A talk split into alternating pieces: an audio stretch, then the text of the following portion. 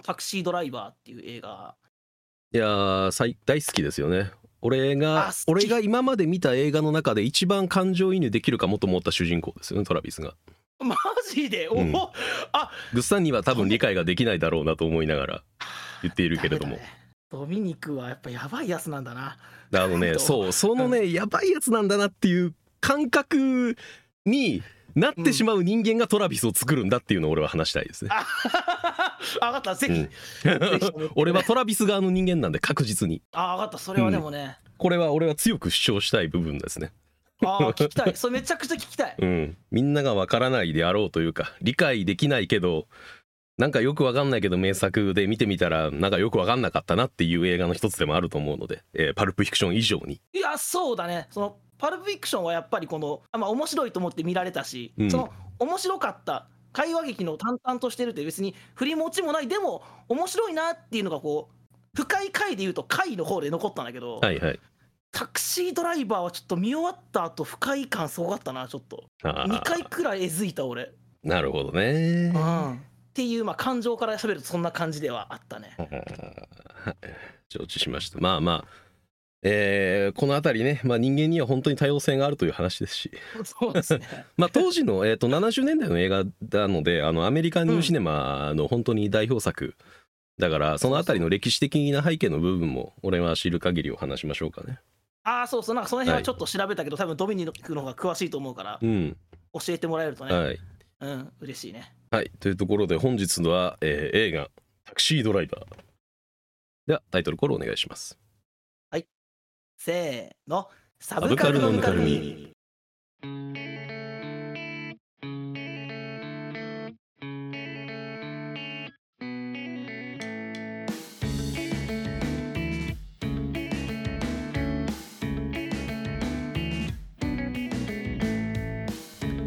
第112回。タクシードライバー。その孤独は何から生まれたのか。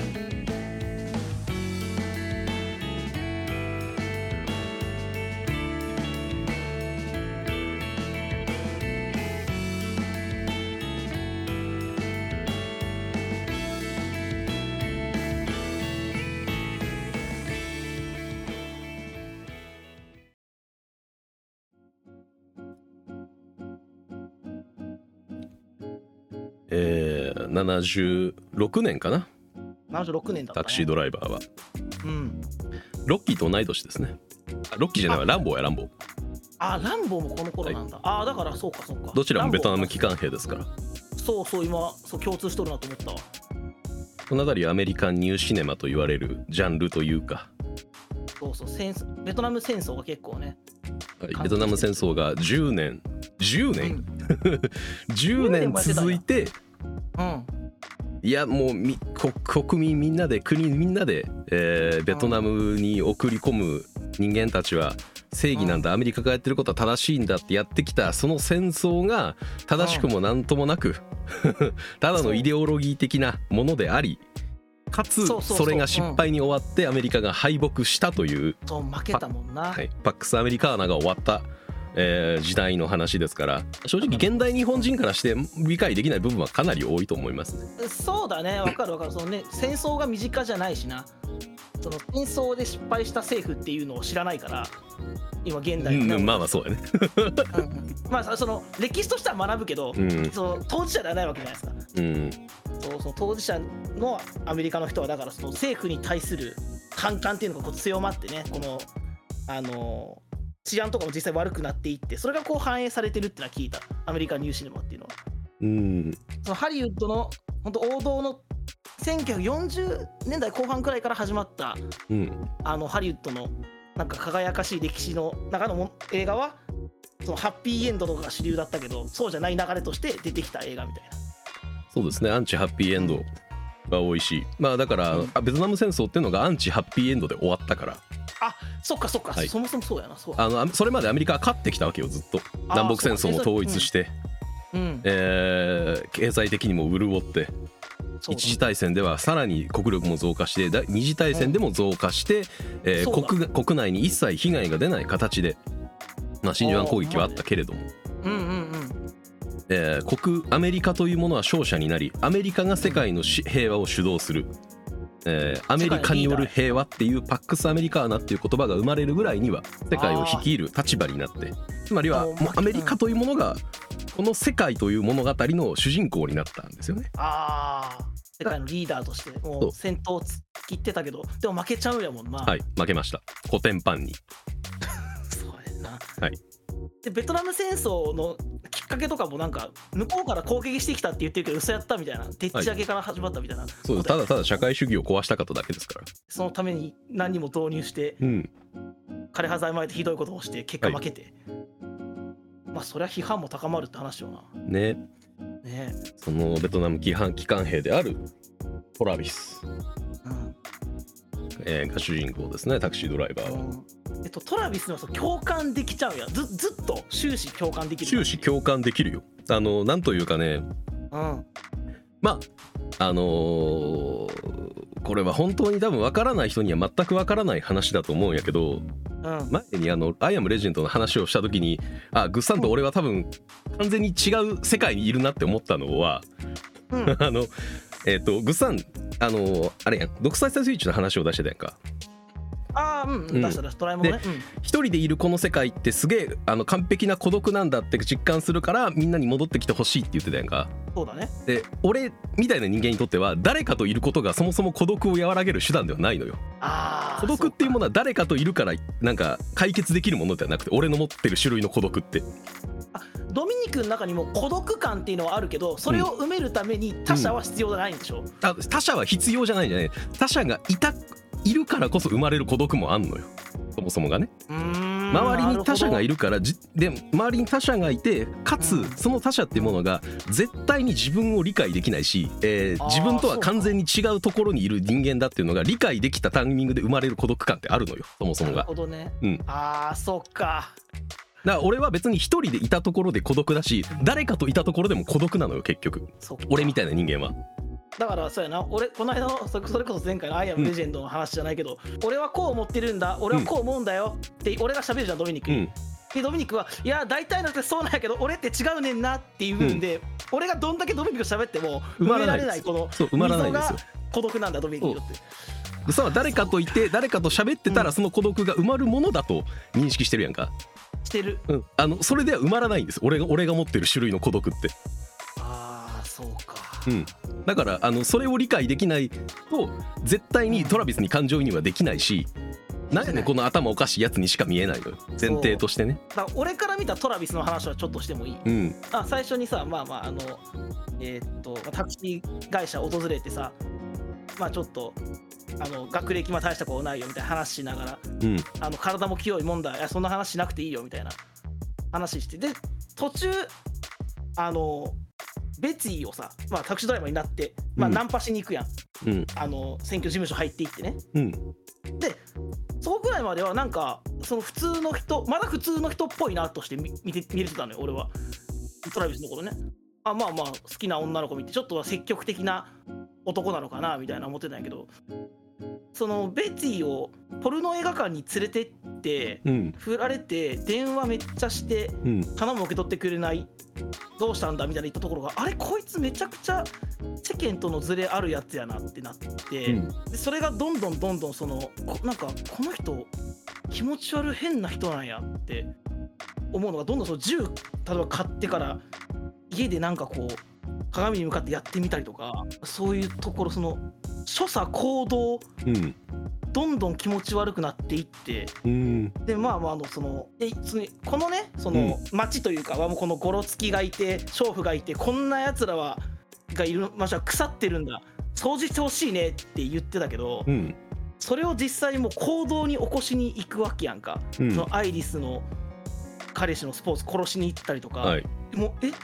でもそこまで行くんや。思ってるだけじゃなくてもうやるんや。でもその途中途中なんか家帰ってから一人でおる時の何だろう所作とか動きとかがもう全部うん。気持ち悪い。なんか何何この人何この人ってずっとなっていったままの最後やってうん。すごい気持ち悪い主人公だなっていう印象ではある今。なるほどね。うん。そうだから完全にあの理解が及ばない人がいる映画だと思います個人的にはいや及ばないよね、うん。そのどっかでうん。自分とは関係ないって切り離せへんのやみたいな感じ。うん。うん。であとまあ割とこれは見る人というかうん。あのー見る人のタイプにもよるとは思うけれどもまあそれこそあれよ、うん。あの前メメントで言ったような。うん。あの自分の主観というか自分の世界っていうものを基準に考えたら絶対に入ってこない、えー人間なわけでそれを見た時にすごい異物感があってうん。許容できないと感じてしまう人がいるのも理解はできる。だかうん。らある程度俺は客観的に見れてるからトラビスみたいな実行には移してないけれども、ああなるほうん、どね、例えば俺の性あの性質というか性格の部分が例えばすごく思い込みが激しくて感情的に動くっていうところが優先的に来る人間だったらトラビスみたいなことは起こしててもおかしくないなとは正直俺は思ってる自分のことを。を起こしてもおかしくないのよ全然。あの俺たちみたいな人間の感覚としては。うーんうん。あの全てが汚らしく思えるのよ。おーなるほどね。なんというか。ドミニクはでもそれをやそのそんなこと汚らしく思えたとしてもそれうん。を自分ので排除しに行くことはやっちゃいけないっていうことを分かってるし、そうやっちゃいけないということも理解しているしそれを表に出すことで社会生活からあの遠ざかってしまうということを理解しているから出していないだけです。俺は。だから俺はそういうことをトラビスみたいな人間だということを隠せるタイプの人間なのであのまだ普通に社会生活を送っているように見えるだけですね。確実に、はあそうなんだ、はい、でそういうタイプの人間は多いと思ってるのよ俺は。少なくともネね。ネットを見てる限り多いと思ってるよ。俺はずっと昔からネットの世界とほぼ一緒にあの年齢を重ねてきてるから思うけれども。うんうんうんあのひた隠しにしているだけでこういう性質を持ってる人間は大多数いると俺は思ってるから。本当にそういうふうに思ってるんやな。なんか、こういう風な例えばトラビスに共感してしまうっていうのを言ってくる人って、うん。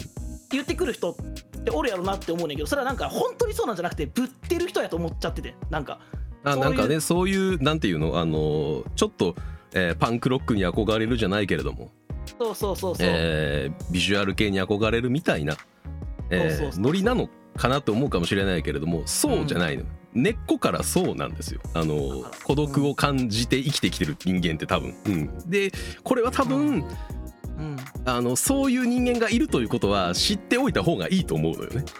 うんシンプルに。そうだね。ううん。ん、それは俺も今そう思ったわ。うん、そんなやついないやろって思っちゃうのが多分一番そういう人間を生むのよ。あーよくないよね、うん、であの俺はね一番トラビスの気持ちが分かるシーンというかはい。あの俺がめちゃくちゃ好きなシーンがあのトラビスが、うん。えー同僚のタクシードライバー連中があの、喫茶店じゃないけどなんかああうんあった。うん。そう集まってて喋ってるところがあってそこに後からトラビスが来て、えーうん。ちょっと相談があるんだっつって一人となんか抜けてくみたいなシーンがあるやんか、あったあった。うん。うん、あそこで普通の人間ってそもそもうん。みんなと一緒のタイミングであそこに集まってんのよ。集まれるのよ、うんうん。あはいはいではい。会話にも自分から入話しかけて入っていくのよ。いけるのよ。あそっかそうじゃなかったもんそうじゃないのよトラビスってあの後ろの方からああいつら話してるなっていうのを眺めて、うん。何を話しかけようかな何をしようかなっていうのを自分の中で組み立てて準備してうん。で話しかけやすいところにただ座るだけなのよ、あーなるほどね。あくまでそのタイミングでトラビスは自分は普通の人間っぽく振る舞おうとしてるからそれができるのよね。うんうん。普通の人間はそれをそもそも意識しないから話しかけに行けるんだけど、確かにそうだわ。うん、トラビスみたいなタイプっていうのはそれができないしあのー普通だとは理解してるけれどもうん。ここに自分が踏み込めないっていう変なプライドも持ってんのよ。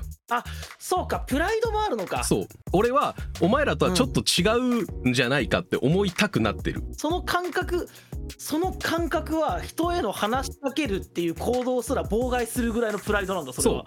妨害するのよ、ええ。だってこんなに腐ってるこんなに汚らしい街で働いてるやつら全員を軽蔑してるのよ。どちらかというとトラビスってでも自分もそうなんやで。そう自分もそうなんだけれどもなんか俺はあいつらとは違うって思ってるのよ。そこ割り切られへんのや。俺割り切れないあいつらと一緒だ。だからって思われへんねや。はあそうなんだ、そういうあの心情で動いているから、うん。でも俺はあのコミュニティに入らないとうん。多分これから落ちてしまうっていうのが理解しているからうん。あいつらに見せる形でちょっと相談があるんだけどって言ってわざわざ出ていくね。見れる見られるような形で。あああいつも人並みに悩みがあるんだなって思われたいから。あれそういうシーンなんや俺。俺は理解してるのよ。なるほど。そっか。で全然そう、ん。話があるんだって言って外に出て行って何も言えないでしょ、トラビス。悩みのあ本そう。本質を。そうやねん。そう。だから別に何も悩みなんてないのよ。あの言っとくけど。俺俺の感覚からしてやで。俺の解釈からしたら。俺だったらあんな時に悩みなんてないのよ別に悩んでる風を装いたいだけだしあのもしかしたら俺はあのなんか悩みがあってもしかしたらなんかできるかもしんないんだよなみたいなことを言うことで相手に普通の人間だと思ってもらいたいだけなの。そういうことなんや。俺の解釈としてはね。俺だったらそうするなと思うからあれは俺はそのえーっと自分で喋ることを頑張って組み立てていたこととかうん。トラビスの中にそういうプライドがあるもんだっていう風に見てないから本当にさからその別に振られた後やったりするからなんかそのことでもちょっと相談しに行ったのかなみたいな。あ普通ならそう思うと思うけどそう。一人読んでうん。でもなんかうんなどっから話したらいいんかなって思ってたら「いやまだ26だろ人生なんてこんなもんだよ」って言われてみたいなそういうシーンやと思ってたんやけどドミニクから見たシーンはそうなんだね。全然そんなことはないのよ。別に何を言いたいわけでもない。そもそも何でもないのよ。あの別にそいつに話したからといってこの悩みというかこの気持ちが解決するものだと全くそもそも思ってないしどうせ理解できねえだろうなと思ってるから言えないのよ。そうなんだよな、うん。で別にあの一人呼び出したドライバーと特別仲良かったわけでもなな。いいでしょ？だからそうやって呼びかけて話したところで後腐れがないやつを選んで呼んでんのよそうだ。だからあの後言ったうん。その呼び出したドライバーが言ってくれるやん。もう酒飲んでさ、女らいて好きに生きろよって言うやんか、うん。あれもう一切もう何も聞いてないん。やあ何も聞いてないよ。どうあまたこいつなんかそういうくだらない話してるなになってんのよその段階で。あそこで俺の感覚的にはトラビスが言ってほしかったのはいややっぱお前って本当に普段から俺は思ってたけどお前って本当にすごいやつだからいつか何かやるかもなを言いてもらいたかっただけなのよね自分のプライドを満たすための。なるほど。でそれをあいつらからは得られなかったからうん。プライドの代わりにうん。確実なこの世界で生きる上で人間の命を簡単にあの動かす左右することができる銃を買いに行くだけだと俺は思うのよ。そうだからなんであの後仲介に行ったんって繋がらんかったもんねならないでしょね。分普通の感覚だと。なんか全然ここいつ本当に何がしたいのになるけど今の俺の話を聞くと分かるでしょ？つながりが、わかるわかる、うん。そのだから見てる俺の感覚としてはそのねうん。呼び出したさっきのドライバーが言った「はい。好きに生きろよ」の方には共感できるわけよ、はい。そうそうそう。26なんかもう年下やん言ってしまえば。だからまあそうそう若いいろいろあるよね。でも全然そうやって生きてても大丈夫な頃じゃんって言うからそうそうそんなもんだよね、人生。まあまあだからそれ聞いた？トラビス去っていって何するんかな？え？銃買うん。うん。分かんないでしょ。っていうのがあなんかえ？ちょちょっとなんか飛ばした？等しい？みたいな感じ？23ヶ月飛んでんのかなって思うかもしんないけど全く飛んでないの。翌日それができるのよ別に。ああそうなんだ。僕は本当になんかそういう人間のなんか性質というかあの生き方というかうん、うん、なんていうかまあい言い方が変に聞こえたら悪いけどグッサンって基本的に根は陽キャやんか。あいやそうやと思う、うん。あの、うん完全に多分だからやっぱり陽キャって陰キャのことを理解はできないと思うのよね。いややっぱりまあ住む世界が違うものだと思うから。で俺は完璧に陰キャ側の人間なのよ。うんうんうん、うん。根がそうじゃないとやっぱり理解ができないしそっからなんでその気持ちに発展するのかが理解ができないと思うんだけど。そうやねんな。うん。世の中には陰キャ陽キャっていう人たちが、まあ、区分があって、まあ、俺陰キャ陽キャはほ外から呼び呼び方じゃないかなって思ってたから、まあ、本当にそういう性質としてあるとして、うん。その陰キャの人がこの映画見た時にそういう発想になるっていうのは一切わからんかったな。その、うん。陰キャ陽キャで見方が違うとも思わんかった。そのトラビスは陰キャ陽キャなんていうくくりじゃないもっと外側の人やと思ってたけどちゃうねんな、うん。もっと身近なんだよね。ドミニクが言う感じだと。そうもっと地味短いし俺なら俺でもそうするなって思うようなあの流れなのね。俺的には。こあのトラビスの行動って。あそうなんや。うんあのでなんか陰キャ陽キャってくくりそう言葉がちょっとキャッチーすぎるからなかなかわからないかもしれないけれども。うん。な難しいよなこの辺り本当にそのえ得られてきた感覚となんか培った経験による部分も大きいとは思うけれども。いいからね。でも少なくともあのーん。俺は確実にトラビス側の人間だと思えるタイプの人間ですね。その銃買うシーンについての話俺の この陽キャ側というか俺側の視点で言うとはいはい。いきなり銃買ったなとは思ったけど、うん。あの結構銃一丁一丁丁寧に映すでしょカメラが。であの銃のかっこよさをさすごいしっかり見られるやんか。サイズの違いとか、うん。持った時の感じとか。あそこは俺はビジュアル的に楽しむシーンやってなんでああ銃買ったかは分からへんけどうん。そのあーかっこいいな。なんか結構俺的にはそのこの映画の楽しめる部分はビジュアル面が大きかったのよね。うん。その銃のかっこよさ一つとかあとうん。街並みとかもさ、まあやっぱりこのそうですね。ネオンが綺麗でね。そうそう。なんかその看板のデザインとってもさなんかそう古いアメリカのものって感じはするけどなんかおしゃれな風に見えるしあの車とかもさ普段街を歩いてて見るようなシャツじゃない昔のアメリカの車だから、あビジュアル的に楽しめる感じだなって最初は見てたのよね雰囲気があって。そういう風になんか、ビジュアル的にはすごく楽しめるシーンがあったね。さっき銃のシーンもしっかりだけど、だけどその物語でそういう風に繋がってたっていうのはそのねトラビスの心情って意味では、うん。全然理解できなかったから気持ち悪かったよなきっとな。多分そうだと思うよね。俺はもう本当にビジュアルなんかどうでもいいぐらいトラビスの心情をというかトラビスに感情移入をしていって見てたのでトラタクシードライバーは絶対に。そう。ね本当にそのあであとそうねあの銃撃つシーンでは面白いけどあの大体銃の説明あれデタラメやからな、えー、マジで、うん。そうなんや。コルトっつってるけど全然コルトじゃねえやんあの銃って思いながらあそっか。だからあれは多分分売ってるやつも完全に素人なんやなっていうのがあ分 かるようなシーンなのかなとも思いながらねーそっか。ドミニクはあのミリタリー好きだからそういうのを見たらわかるんだな、14マグナムとかはねまあ分かりやすい話だけれども。そう結局のところあれはトラビス俺俺的な解釈としてはね、まあ、今までも全部俺的な解釈をただ語ってるだけなら正解ではないとは思うけれども。うんうんうん。あのトラビスからしたらあの誰かの重要な存在になりたいのよ、一番の願望が。うんうんうんで、えー誰かの重要な存在になるってまあうん一番想像しやすいのが誰かのパートナーになることですよね。まあ、結婚したり付き合ったりして、え大大事な存在になるということ。うんただそれがあ今の俺ではできないんだということが理解できてしまってるわけよ。あの逆に客観的になってるから。別にはえー理解ができない、俺の俺がこうやって趣味で見てるようなポルノ映画を同じように楽しんでくれるような人間ってもしかしたらいないんじゃないかということに気づいてるのよね。あそこは自分で分かって分かってんねやそれ。分かってしまうのよ。でこれってポルノ映画だから異質に思えるかもしれないけどオタクはみんな持ってる感覚なのよこれって、ある。それはある。うん、俺が今こんだけ愛しいめちゃくちゃ大事だ。もうこのこの全てが愛おしくてたまらないと思ってるものが理解もできないし、なんだったら毛嫌いされるものかもしれないと気づいてしまった時の孤独感って尋常じゃないもう本当に。尋常じゃないな。そう。これを誰とも分かち合えないかもしれない。そうなった時に自分がな何を持てば優位に立てる。相手の優位に立つためのはい。銃ってこと、考えるんだったらこめかみに銃を突きつけると絶対にその人の大事な存在になるよね。おお命を握ってるわけなんだから。めちゃくちゃ極端だけどそういう風になるんだね。だってもうそれぐらいしないといないやんってなっちゃってるんだようん、それぐらいしないと俺の話をまともに聞いてくれるやつもいなければ俺からわざわざ話さなければ俺の気持ちを汲んでくれるやつなんていないになってんのよ。昨日相談のシーンもトラビスはうん。自分から自分の悩みをちゃんと全部打ち明けられる人間じゃないのよ。プライドがあるから。ね。弱さを見せられないんですね。うん。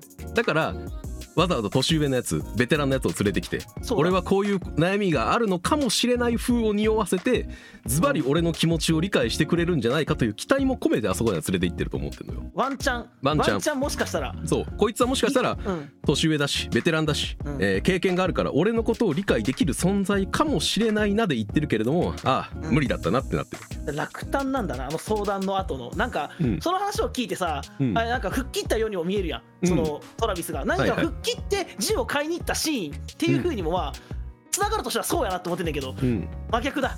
俺的にはね。解釈では、俺的な解釈としてはあの相談の後にトラビスが浮かべた、っていうような笑みはうん、その場をごまかすための笑みじゃなくて定感の笑みなんですよね。諦めたのよね完全に。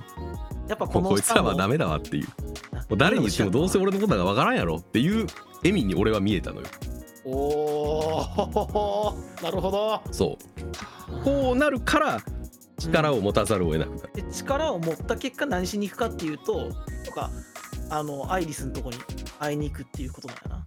その存在大事な存在になるためにってこと？えーっとね大事な存在になるためにもそうだし、うん。えーあの使命使命感というかうん。何かをしなきゃいけないという衝動に突き動かされてはいるのよ。うーんで俺あの俺の解釈としてはうん。あのその衝動に突き動かされた結果あの、うん。まあ、一般的な社会生活を送れるような体裁を整えられてる人はうん。何かを作る仕事に就きたがるのね生み出すことをうん。うんその衝動で発散するというかものづくりという部分。何かを生み出してその何かを生み出した存在であるという自分になればその存在にとっては自分は大事な存在になるやんかまあ確かに。創作物であろうが何だろうが。そうね。うん。そういう何かを見出すこともできないのよトラビスは。タクシードライバーだから。何かを生み出す存在でもないのよ。そうだ。うん。人を運ぶ存在で何だったらあのお前の意思なんて関係ないからそこに止まって黙って見てろって言われるような存在になってるのよ。そうだね。うん、自分に今社会的な価値観すらあの存存在価値すら見出せない状態になった時にうん自分より一回り以上下の女の子絶対に自分より弱い存在や。おー。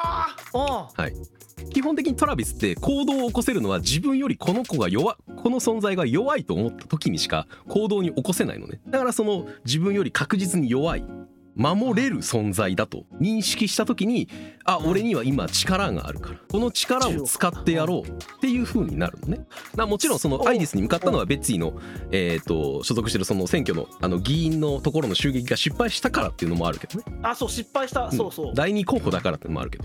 この辺りは本当にな何も理解ができない人はかなりいると思う。正直。うん。そんなんその気持ち全部言うたらいいやんになる人めっちゃ多いと思うんだけど言えないし、うん。絶対無理なのよ、これがだからトラビスそのトラビスがそもそも持ってる、えっと、性質の部分なのか、まあベトナム機関兵であるから PTSD とかになってそういう性質が生じたのかは分からないけれども。ああ確かに。そこは描かれてないもんな。描かれてないかは分かんないけどもね。少なくともそういう性質というか感覚のもとで、えー行動してる人間じゃないかなと俺は解釈したね。この映画って全部事実なんかな？描かれたことっていうのあるよね。あまあ妄想なのかもしれないみたいな話とかはあるけれどもねあのそのあたりなんか考えるのが野暮な気はするけどねなんか。ああそう、うん、そっか。というかそのそそれこそこの映画全部妄想トラビスのなんか妄想だったんじゃオチは俺は撮りたくないかな。だってトラビス側の人間だから。そうだよね、うん。ドミニクはそうだわいやいるしそういう人間もって思ってるから俺はそもそもが。なるほど、うん。ああそれを理解できない人はいやあんなん、うん。あんななんかよくわからん動きしてあんなよくわからん結末になるのはそれは妄想だろって言いたくなる気持ちはわかるけどね。俺は言いたくないですっていう、そうだね。うん、実感を伴ってるから俺の中で少なくとうもトラビスの感情と行動は。でも俺見た俺はどっかからは妄想じゃないかなっていう風に見てしまったね。まあそうでしょうね。そうだと思うよ。あの妄想として切り分けないとこんなやつうがん。同じ人間社会にいることを想像したくないんだと思うのよね。うん。一般的な感覚として。で理解も及ばなければうん。想像もできないような行動をしてなんでそうなるのかよくわからんような感情の動きをする人間がもしかしたら隣に座るかもしれないって考えたらそれは嫌やん。よ。まあそそういうのもあるのかも、まあ、もしかしたらあるかもしれんけど、うん、ね、途中その SP に声かけに行くシーンとかありますね。あったりか。そうそう。でなんかき銃の話とかして君の住所になんか応募書類送っておくよって言われるシーンとかも、いやめめちゃくちゃ怪しくない？トラビスっていう。そんな SP が話して話してくれんのかな？とかいうのもあったし俺は。いやもうあれはもう完全にめちゃくちゃいるやんああいう人だって普通に。警備員とかに話しかけてあさーそっかそっかそっか。警察あの交番の前に立ってる警察官にわざわざ話しかけに行くようなおじさん見たことない？あーそっかそっか。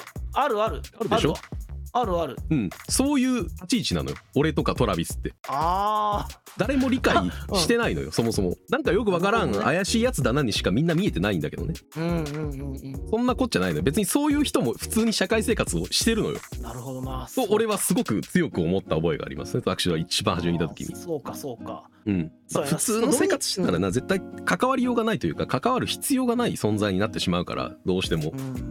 そういう性質を持ってる人間は。あドミニクの話を聞くうんまでは特にストだからその妄想落ちはどうしても考えちゃってたな強く、うん。そのやっぱ主人公の不自然さと、まあ、うん前にねそのジョーカーと似てるみたいな話を聞いてたもんだから、それもちょっとまあ先入観として若干あったんかもしれんしはいはい最後そのね少女のあの両親からそんな手紙届いて表彰されるあいつもめちゃくちゃ人殺したやんにうん。あんな風にならんやろみたいなうん。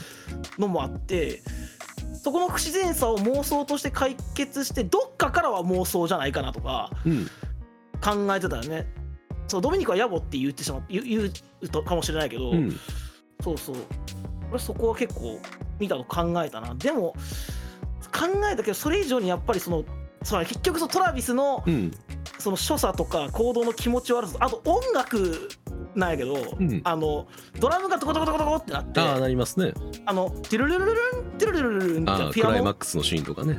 でなってうん。でそこになんか管楽器がファーってなるうんうん。あの3つの楽器からなる曲がめっちゃ気持ち悪くてうん。なんかそのピアノの音は綺麗うん。で綺麗なんだけどなんか上下どんどんしていく感じでうん。でそそそれでなんか揺さぶられる感じはするしであのドラムの激しい音はすごい緊張感をこうん。う高ぶらしてくるしなんかでもずっと一定の管楽器の音もあってこの3つが組み合わさることですごい気持ち悪いというかあミスマッチな感じ、そのはい、不協和音に感じるということでしょ、そうそうそうそう、そのシーンその曲が流れる中でそうトラビスが起こした犯行のうん、様子、じっくり映されるやんか。そうですね。ね倒れてる人。うん。ちその血の飛び散り方とか、うん。そのビジュアルとその耳から入ってくるその音楽とかうん。合わさった時に結構それが長い時間続くのよね。たそんないや長くないかもしれない。体感ではすごく長く感じたよねもう,、はいはいはい。気持ち悪くて気持ち悪くて。そこ思い出して何回かおえってなったな。な普通の人は気持ち悪いと思うんですよ。というかうん。本当に。ここは埋まらないもんだと思う。俺が虫が気持ち悪いと思うのと同じ感覚だと思ってるからあーそうか確かに。これは生理的嫌悪感とあの、うん。培ってきた経験で埋められなくなった佐渡しか俺は認識してないから絶対にトラビスを理解できないと思うのね多分本当に。これからドミニクとどう喋ろうとうん。そういう人もいるんだうん。から出てくることはないよね。なないないない。で自分とは違うあのジャンルの人間なんだっていう。そうそうそう。あのだから少なくとも自分とは違うジャンルの人間もこの世界にいるんだっていうことをみんな認識した方がいいよと俺は思うっていう話かな、確かにな。メメントの時と同じオチになっちゃったけど。まあそうそうだよね。うん。まあでも本当に如実に出た部分だとは思うのよね。普通の一般人とベトナム機関兵のトラビスとっていうその違いと。そうね。だからほらメメントにはさ、うん。その全校性健忘症っていううん。その持ってる要素があってそれは身近な人になかなかいないかったりするやん。だからそうね。そのその要素が生んだ物語感があったけどこれはやっぱまあもちろんベトナム機関兵によるねベトナムから帰ってきたからなんかうん。もともとそういう人だったからなのか分かんないけど、うん。まあ、トラビスみたいな人間うん。の何やかな要素っていうのにそこフィーチャーしてるやんか。はい。そのこいつの持つ性質というか行動とかさ、そうですこういうやつも普通にいるんだよいるいる。それをとか。いるしみんな頑張って装ってんのよ。でその頑張って装ってるのをうん。知らず知らずに暴こうとする人間がいるのが俺は結構しんどいなと思うタイプの人間なのね。ああそうだね。いやあんたって別にそれだけじゃないよねみたいな感じとかあのーいやそうかそうかあんたってそういう人間なんだねっていうその装ってる部分だけを見て全部俺を破学するような人とか割といるから俺はあまり人とコミュニケーション取りたがらないんですそもそもが。なるほどね。はい。もしくはそのドミニクの裏に何かあるんやろ？まあなんかあるよなっていうのをうん。こう引っ張り出そうとするタイプだよね。そうそうそう、はいはいはいはいはい、うん。そういう人もいるなっていうのは俺はやっぱりどうしてもやっぱ時間を追えると分かるからね社会生活を経験していくと、いやわかると思う、うん。それは。だから俺はあまり人と深いコミュニケーションを取りたがらないんです。うんなんか取りたがってないでしょ俺。あーそうやな。グッさんが知る限りでも。ああの取りたがってない。ないでしょ？この10年来の付き合いの中でも。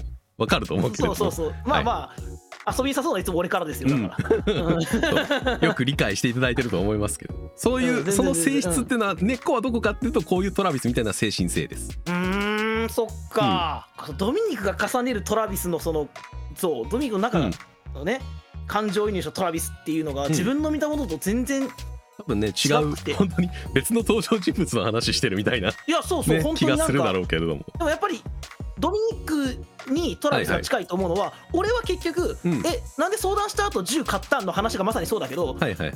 俺の中の解釈ではこういう動きやったんちゃう？トラビスはっていう、なんとか俺の中の、はいはい。俺多分ね俺にはトラビスはいないから俺なりに考えるトラビスを、うん。多分こうだったのかなっていそう予想でしかないから、うん。こうだったんでしょトラビスっていう感情移入をバチコンとできてない。でもドミニクはできてるから、絶対ドミニクの中にトラビスはいて俺ならいないんだなっていうのは今のの顔でわかるよね、うん。なんか自分の中の知ってる感情の動きから当てはめるとこうなんじゃないかになんかトラビスを置くことはできるけど、うん。完全にこの道って言われると別にそうじゃないかもなやっぱりなると思うのよね普通。そうそうそうそう。俺はもういやこうでしょって言えるものが一つあるのよトラビスに関して完全に。いやわかる。だからそう。そこの違いはありますよね、やっぱねこれは。ださっきその冒頭ジョーカーとさ似てるっていう、ジョジョーカーもそのアメリカンニューシネマを撮りたくて題材としてジョーカー持ってきたら撮れたみたいな。だから本当はあれこのタクシードライバーと同じようなジャンルの映画。うんそうですねなどっちもほら社会がさこうね、あの荒れてて。弱者を作ってみたいな話だったりとか。そうそうその中で生きる弱者の話ではうん。あるわけやんか。でも見終わった後の感想は全然違うもんな俺は。やっぱあのジョーカーの方には感情移入できたもんねなんか。うん。そうそう。あれはあの社会が形成した弱者であって、そう。トラビスは根っこが弱者とか関係なくそういう性質の人間という話だから。これそうだ。本当にそうだわ、うん。だってジョーカーの主人公は他者のコミュニケーション取りたがってたもんめちゃくちゃ。あのそもそもそれを望んでないし望んだところでできない人間なんです。トラビス側の人間は、そうだ。うん、全然違うやん。なんべか。別なんですよ本当に。あそうなんかなんかなんなら元ネタぐらいのことも聞いてたのに、こんなに違うかって思ったらそこだよ。だ,、はい。だからまあジョージョージョーカーの話にちょっと入るけど、ジョーカーの主主人公はうんコメディアンや。んそうですねコメディアンでコメディアン。人を笑わしたい、はいね、であのー自分病気はあって突然 って笑ってしまってみんなから「うん。何やねんこいつ」と見見られながらもはい。目の前にある子供も笑かしたい。そうですよ。でも街があんなんだからボコボコにされるしはい。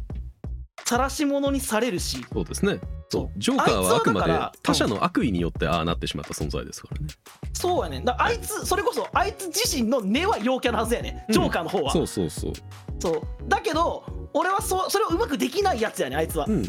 陽キャをうまく出せないやつ。うん。それを。うまく表出できない。だからなんで分かってくれないんだよっていう。そう。だからその気持ち感情が反転して、うん、えーああいう強行を生むことで皆を笑かしてやるよっていう皮肉なジョークっていう方向性に行くわけやんか。そう。そこにはめちゃくちゃ分かる。俺もなんかそうあなるほど。そうだ。根はよ根は陽キャね。根は陽キャ。そうそうそう。トラビスにとってあの行動ってジョークでも何でもないのよ。本当、はい。本音中の本音や。真剣にあれをやりたくてやったのね。ただただそうだ全然違うやんな全く違うんですよね。だあの結構だからタクシードライバーの、えーうん。こういうえこの映画って解釈難しいですよね。こういう解釈ですよみたいなことをなんか記事とかで書いてるけど、うん。今俺が言った視点で語ってる記事ほぼ見たことなくてあ全部違うと俺は思ってるのよね。俺的な解釈やからどうしても、そこじゃないんじゃないとはすごくやっぱ思ってしまうよね。ベトナム機関兵がこの社会との圧力で生まれたタクシードライバーならではの、えー社会との差、えー貧富の差を感じて圧力が生じてじゃない気がする俺はっていう。い。やこれはでも ドミニクの話聞く前から思っとったことが一個あってアメリカンニューシネマはこういう社会だからうん。こういう人が生まれましたって話だと思っててんかジョーカー見てるからはい俺は。でもトラビスは社会関係ないと思ってん。もう、うん。だって社会とコミュニケーション取ろうとしてないもんそもそもだって。そう。でその 要はあの町がさ実際ね子供が売春しててさ、うん。あの自分のタクシーにはビールをぶつけてくる若者がおってさ、うん。ああいう町だからうん分かりやすくこんなやつがゴミだって思ってはいはい。るトラビスになんとなく感情移入できるけど、はい。多分こいつ現代の日本におっても同じこと思うと思うね思うよ。トラビスは。やろう。う。ん。そう。だからそこもジョーカーと違うやんと思ってて。全然違う別に町のせいじゃねえ。これはお前の問題だよトラビスってそいう。うそう。人の問題なんですこれは。でそういう人がいるということを理解ができない人がいるからより強くなってしまうのよその感情っていうのが。そうか。断絶を生むから。そうだよね。そうなんです。と俺は思ってるっていう話ですよね。そうなんだよね。この辺りは本当にねまあ難しい部分だとは思うのよね。そう。でお前の問題だよはすごい冷たいしなトラビスに。あそうそうそう。これだってうん自分一人では解決できないものだからどうしても少なくとも。そう。これは解決できる側の言葉だった。トラビスに悪かった今。そうですね。うん、うん。そう。あの陽キャは解決できるんですよね。そんなことできたらこうなってねえわなってないからっていう話なんですその通りその通りうんその通り、そう。でこんなことに、えーそんなことをできてねえんだこいつにもやっぱりみんな気づかないんですよね。うんある程度振る舞うのがうまいから。ああそうだね、うん。だからタクシードライバーの同僚からもトラビスなんか主戦度というか、あのあいつなんか金とか大事にしてんだな、えー、ぐぐらいにしか見られてないやん。見られてない。別にあいめちゃくちゃ変変わったやつとは見られてないやん、見られてない、うん、だってそれは表出することがないあのなんていうの？違いなのよ。根っこの性質の部分だから。そうやな、うんそう考えるとこの見てた俺もそうやったもんな。最初めっちゃ普通の人やん。ちょっと変わった変な人かなから、うん。どんどんこう異常性をなんか見ていくてさこのトラビスの印象の変わっていく感じだったからね。そうトラビスの中に異常性をみんな見出していくんやけどもともと違う存在というかそうな。んかあなんかどんどん異常になっていったじゃなくてもともとそうなんですよね。そっかそっかそうやね。さそこもジョーカーと違うもんな、うん。そうそうそうそう。そういうやつに変わったわけじゃないの。別にモヒカンにしたからああいう人間になったわけではないんですいや俺もそそれ絶対そう思うわ。これドミニクから聞いたからじゃなくてそう、うん。じゃあじゃあトトラビスがうん。変なことに俺が最初気づかんかっただけやったんやって思った。うん。のだからそうなんですよね。と思うんですよ。うん。あのーなかなかこれは本当にだからアメリカンニューシネマといううん。枠に入ってるからなおのこと見づらくなってるような気はするのよねそうだよね。だから社会が そアメリカンニューシネマっていうのはこういうもんだよっていうのがみんな頭の中にあってその中に当てはめてみるとそうビールかなんかタクシーにぶつけられるとことかでどんどんどんどんこの鬱憤が溜まっていってああなったみたいな風にそうか。あそう見れちゃうのかみんな。そうそう見れちゃうような映画にはなってんのよね。あの段階的にトラビスが変化していくように見えるように、あの刺激がどんどん与えられていくからそう。それで。じゃあここでぶっちぎれたんだ、トラビス。で腑に落ちやすい構造になってる気はするんだけど確かに。俺が見た限りではそうじゃないんじゃない？っていう解釈ですね。それこそ銃買ってそこからどんどんちょっと家であの銃出して一人でなんかセリフ言ってみてでそれに伴って見た目もどんどん髪の毛が短くなっていってうん。でなると段階的に変化したように見える。うんもんな。あそうでも俺も段階的に変化したは見た目だけでいや、うん。こいつ自身ずっとこうだったよねはうん。最初から変な人だったじゃん。それがどんどんこう見えてきただけなんやなっていう風に解釈はしてた。だから余計気持ち悪かったね。うん。ね、もうそもそもが異質な存在だったんじゃないかという。そうそう。まあ少なくとも絶対マイノリティなのは確かだしね。でもあの鏡に向かってえあのセリフを言うシーン、うん。うん。あそこはなんかあの20世紀の映画の名台詞あトップ100かなんかに入ってる、えーそうなんだ。部分なんだけれどもちなみにこの部分っていうのはロバート・デ・ニーロのアドリブですっていうね。えー、マジか。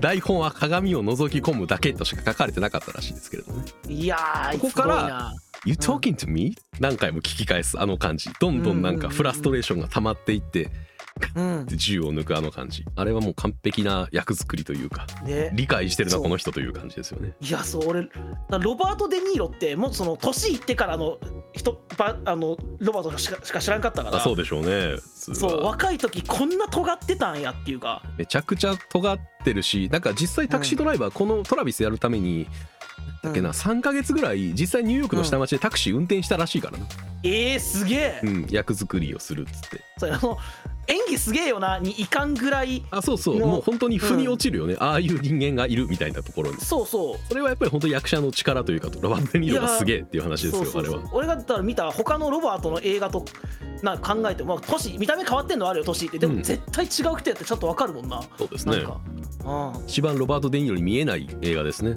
タクシードライバーは後から見てあロバート・デ・ニーロだったんだって思ったぐらいだったも、うん。んいやこの映画はなんかそういういろいろなんか人に恵まれた部分もあるし。ああそうかそうか、うんいろいろなんかあの因縁がある映画でもあるんですよ。そう考えると。うん。もともとこの映画の脚本ってえっとね時計仕掛けのオレンジ出た。はいまだ見てないけど。はい、アメリカンニューシネマもこれも代表する一本ですね。うん。がえ公開された後時計仕掛けのオレンジに影響を受けて、おう。州知事を暗殺しようといたした人間がいたんですね、ああ本当におるもんなそういうの。うん。反体制だっつって、うん、うんえー州知事を暗殺未遂を起こした人間がいていやその人間の心情ってどういうもんだったんだっていうところをうん。脚本に起こしたものがこの映画の原案なんですよそもそも。おおじゃあ、まさしく本当にいた人のそうなんです。そういう人間がいた時にどういう気持ちになるのかをかん汲み取って考えた上で作られてる映画なんですね。そもそもやっぱり原案っていうものが。なるほど。じゃあ、うんでそうそれを作っ、えーその原案をで、うん。このマーティン・スコセッシっていう監督が撮るんだけどもマーティン・スコセッシって自分でも語ってんだかなんだかわかん忘れたけど、あの青春時代もう全くひモテなかったんだって。なんというか。あの人とのコミュニケーションというか付き合うとか、うん。そういう部分がすごく苦手というか下手というか。うん。まあうまくできなかったタイプの人間だったでその人間が、えーさっきの暗殺未遂事件を起こした、えーお人間をモデルにした原案を読んでこの映画を撮ったんですね。おー。はい、でこの映画を撮った後、うんタクシードライバーに登場するまあさっきから出てます。アイリス、はいえージョディ・フォスター。おおそうジョディ・フォスター。えー当時13歳のジョディ・フォスターが演じたこのアイリスにうん。一目惚れをしたうん。人間がいたんです。ジョディ・フォスターこそ自分の運命の人だと思った男がいておう。えーまあいわゆるストーカーですよね。ええおう。ジョディ・フォスターがその後大学に進学することになって、うん。えーその進学した大学に、えー聴講生としてあの講義だけ受けに行く人間として潜り込んだりして、おう、えー一緒のクラスに座ったりもしたけれどもうん。他の人間はジョディ・フォスターにはもちろんクラスメートとかもあるから別にハリウッドスターとか関係なく話しかけてコミュニケーションを取ってる中うん。一切話しかけに行けなかった人間がいたんですね。あストーカーだけれどもああみんなは話しかけに行けてる。俺は話しかけに行けない。なんで俺はジョディ・フォスターの大事な存在になれないんだっていうところから俺はあなたに覚えてもらうためにはこういうことをせざるを得ませんでしたって言ってロナルド・レーガンを暗殺未遂するんですね。おおおえできる前と後に？そうなんです。すごく因因因果関係がちゃんとあるんだけど犯罪とこの作品とっていうところに。で全てうん。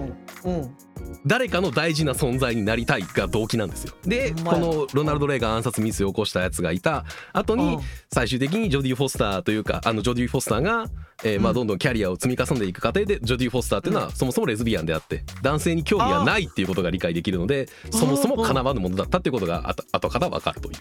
うわまたその皮肉な結末があるんですね。ね。うわすごいな。はあなんかそういう意味でもあの映画界の中ではちょっと異質な存在ですよね。やっぱタクシードライバーは。なんかいろんな人のそれこそね怨念っていうものが詰まって作られたうん。この作品がまた一つそういうなんか怨念を生む話になってしまってそうなんですよね。いわくつきというか、まあ、でもそれぐらいにはやっぱりあのジトラビス側の人間に刺さる内容だっていうことを知ってもらいたいなという気持ち、いやーそれはでもなんか 俺には全くない視点だったから。うん、普通の人は刺さらなくていいのよ。多分どっちかっていうと。うん。よくわかんないしでもなんかニューシアメリカンニューシネマ的には社会に大きな影響を与えたのかもしれないなという理解でとどめておいて全然いい映画だと俺は思ってるのよね普通の人的には。うんうん。トラビス側の人間は刺さって仕方がないしうん。ああ俺だよなあれってって思うに思うタイプの映画なのよね。というか。んんんそういう人がいるってことをうん。ちょっと頭の隅に置いて、こと置いておいてほしいなというトラビス側の視点からすると、うん。そういう目でもう一回見よっかな。俺見返さんとこしばらくと思ったけど。まあシンプルにあのまあラストシーンのところとかはねあのシンプルにあのグロ体制がないとしんどいところはありますからそうやなやっぱさっきのねそのグロ絵よりは耳やな音楽がちょっと、ああ、うん、俺は気持ち悪さが。そうですね音と絵と。うん。まあなかなかショッキングな場面はあるけれども。そなんか場面で起こってる以上のショッキングさっていうものがそもそもトラビスの根っこにあるんだっていうところを。そうやな。んですそうビジュアル的なきその気持ち悪さじゃないんだよ、うん。トラビスの異常性異常性っていう言葉はちょっと冷たいけど 俺の中にないうん。そのなんやろ本当そうやな俺の理解できない、うんうん。うん、この俺の縁とトラビスの縁が一切こううんつながってない感じ、それがと遠くなっていく感じというか見れば見るほど。だから理解できないしなんでこんなことをするのって考えても無駄な感じもするしっていう。う、ん。うんそういうものなんだけど。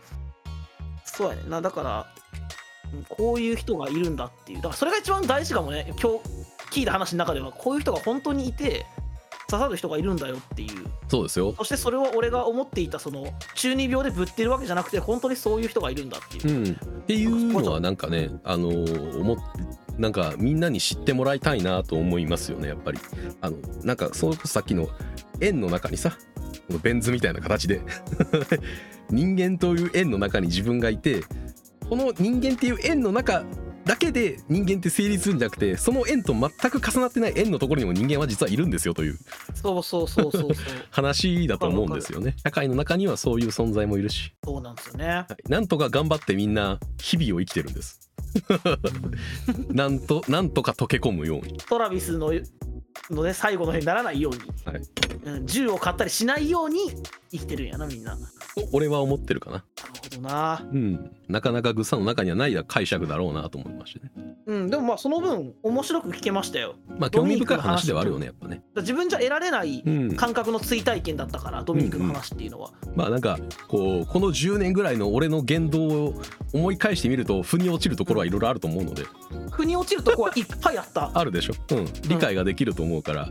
そう。あいろんな知見が得られる映画っていう部分では本当にいろんな人に見てもらいたいなとは思うんですけれども、うん。何を取っかかりに進めるのかがもうこれも難しい話ですよね。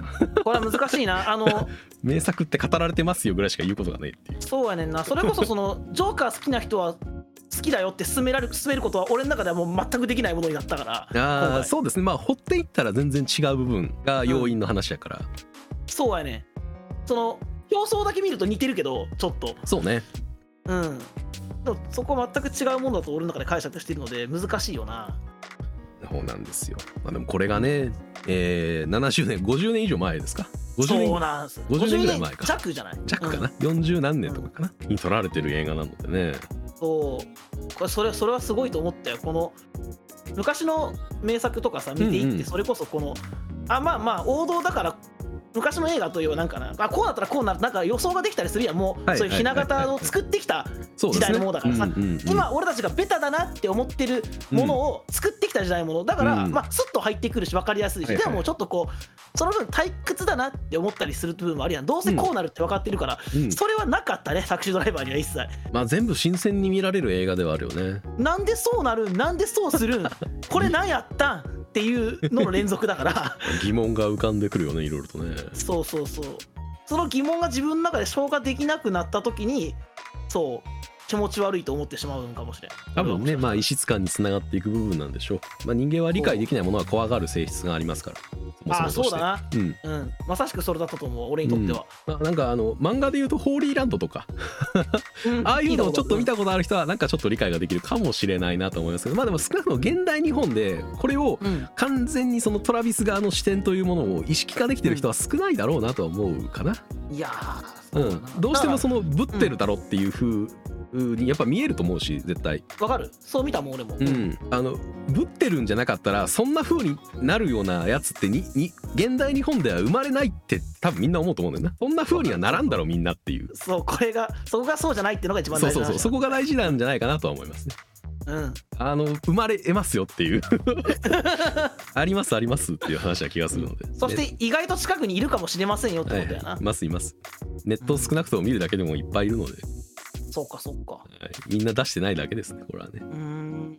自分の中のトラビスが膨らんできたらこの映画を見て。あこうなっちゃいけないなっていうのを思うのは大事かもしれないな。そうだね。少なくともトラビスはエンディングの、えーベッティを乗せてうん。走り去った後にはうん。何か次の大事な存在になりたいものを見出そうとしていると俺は思ってるから、そうか。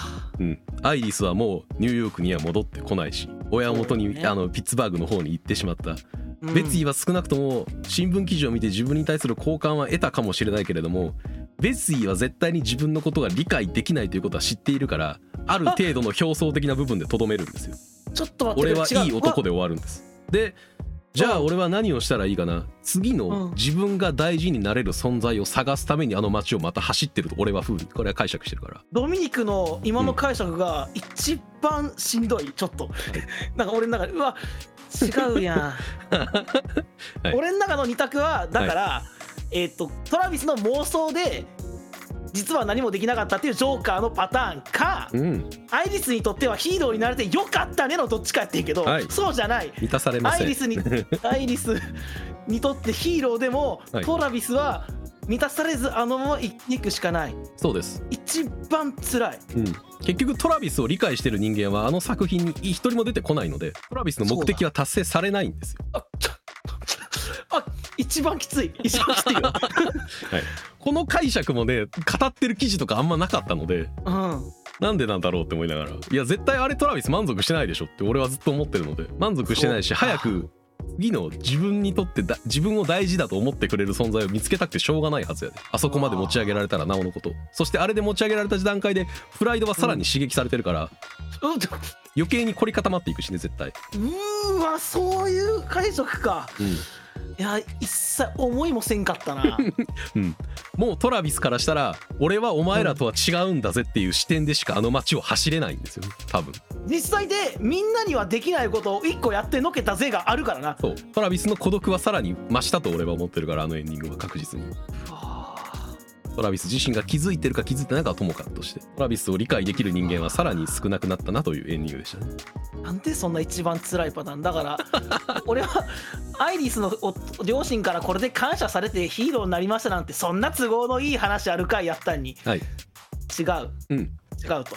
違います違います。ヒーローだとしてあの、うん。認識されてアイリスもそばにいなくてが、結局トラビスにとってあれ一番辛いエンディングだから。ね。別にハッピーエンドでもなんでもないのよあれ。誰かの大事じゃダメだよな。そう。誰かの大事で私はあなたを全て理解していますという人間が横に存在しない限りトラビスの孤独は埋まらないです絶対、そしてそういう人となかなか出会えないうん、で出会えないしうん。トラビスはあのスタンスをから抜け出せない限りそれは生まれないので。だから永久にあのままじゃん、うん。トラビスは。そうですよ。ああ。と俺は解釈してるかな、なるほどな。なんと悲しい差がなんだ。まあ同じ映画でもこれだけ見る視点が違うという話。ですよね。ん。面白い映画ですよいやこれはそうやな。いやーこれは思いもよらんかったな。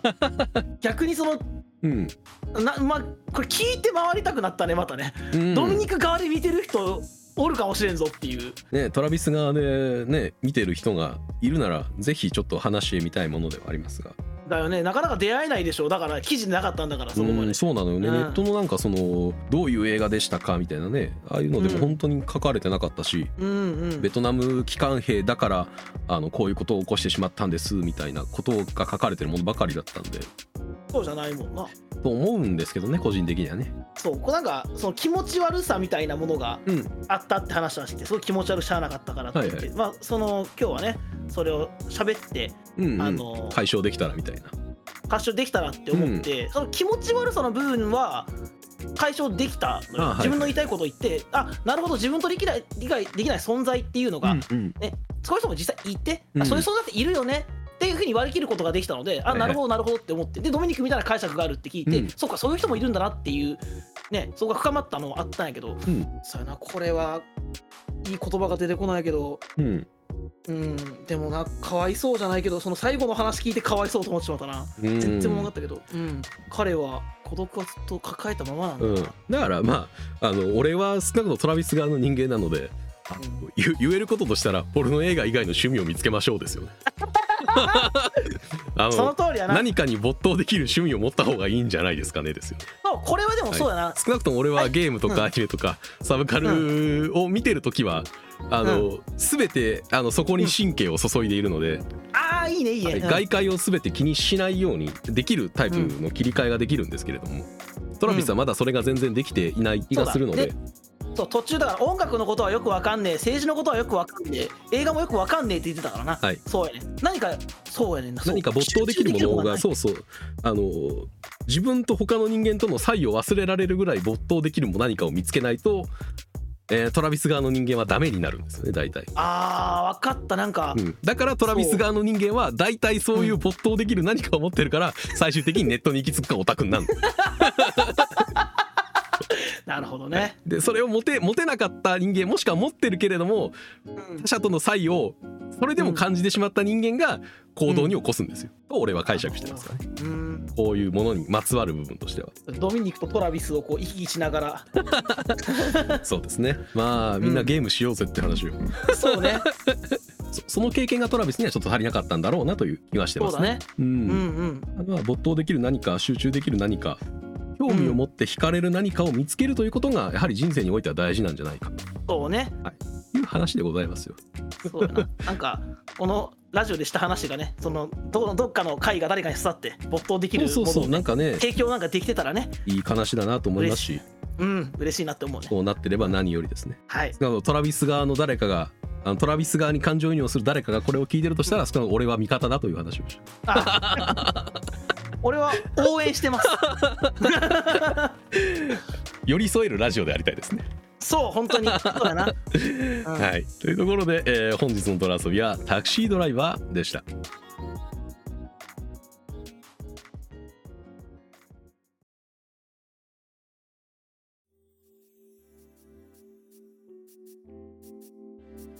ドミニクはそのネットの中でねトラビス側の人間をいっぱいで見てきたってことやったけどそう、うん。このラジオはねもちろんネットに上がっているわけでに上がってますからね。そう寄り添えるラジオってのは大事だな。ありたいですね。そういうそういう意味でもなんか今日した話は自分にとって有意義だったんだろうなって思ったな、うん。このラジオを聴いてる人の中にもこの俺は理解できなかったけど、うん。このトラビスのような性質ドミニクとうん。似たようななんか考えというか、うん。なんかうん心の構造の人というかそうですね、まあ、孤独感みたいな、えーうん。疎外感みたいなのを感じながら生きてる人間っていうのはやっぱり多いと俺は思っているし、多くなってきてると実感もしてるので、ああそっか。むしろ最近ね。うん。うん。増えてきてる感覚はあるので、うん。えーまあ、そういうそういう世界なんだなということを理解するというか、まあ、知っておく一助になればいいんじゃないかなと思います。あはい、このラジオもだってなんだかんだでオーディエンスの規模は100何人ですから。あそう結構。結構ですよ言っとくけど。ね ありがたいこと。にまあね。今後もまあなんで面白いゲームとか、まあ、サブカルに関してはいろいろ紹介していきたいなという所存ですよね。その中で何か一つでも刺さってもらえればという、そうそう。で、はい。まあまあそのトラビス側のうん。人も俺側の人もね。あそうですね。うん。みんなに刺さればいいなと思います。誰か一人にでも。というところで、えー本日もご視聴いただきありがとうございました。ありがとうございました。お疲れ様です。お疲れ様です